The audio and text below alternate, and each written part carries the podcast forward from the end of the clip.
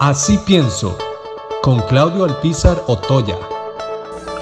No puede existir democracia o sistema democrático sin participación política de los ciudadanos. Ciertamente la desilusión que muchos sienten por la disciplina, por quienes la han ejercido y por los resultados que en los últimos años o décadas hemos recibido del sistema democrático costarricense, hace que algunos se alejen de la participación. No solamente con el voto, donde el abstencionismo se ha vuelto sustancialmente importante en nuestro país, sino que también de la participación en los partidos políticos y en los movimientos políticos. Eso solo provoca un daño a la democracia. Si no hay participación, si el ciudadano no se involucra, los que se van a involucrar serán siempre los mismos.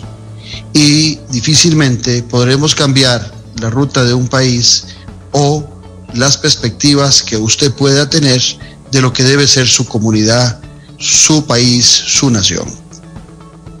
Costa Rica se acostumbró por mucho tiempo a no necesitar que en la constitución política, o al revés, a no necesitar una ley que estableciera la obligatoriedad del voto. Ciertamente el voto tal y como lo establece la constitución es secreto, pero también es cierto que obliga a votar. Era tal la identificación de los costarricenses con la democracia que tuvimos ocasiones en donde el abstencionismo rondaba entre un 13 y un 16%, mínimo, si consideramos que en muchas ocasiones la distancia, el estar fuera del país, eh, las urnas colocadas en un sitio y la persona de trabajo o de gira, o los que estaban enfermos, o los que estaban incapacitados por algún motivo, y los mismos que no tenían interés de votar eran bastante pocos.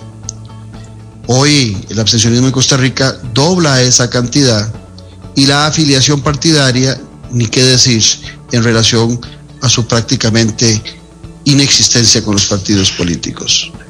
Sin embargo, no hay la menor duda de que mientras mantengamos esa actitud displicente, desinteresada de la política y sobre todo de la participación, las cosas no van a cambiar. En muchas ocasiones hay que dar un paso al frente a sabiendas de que cuando ingresamos en política, lo primero que van a hacer es señalarnos.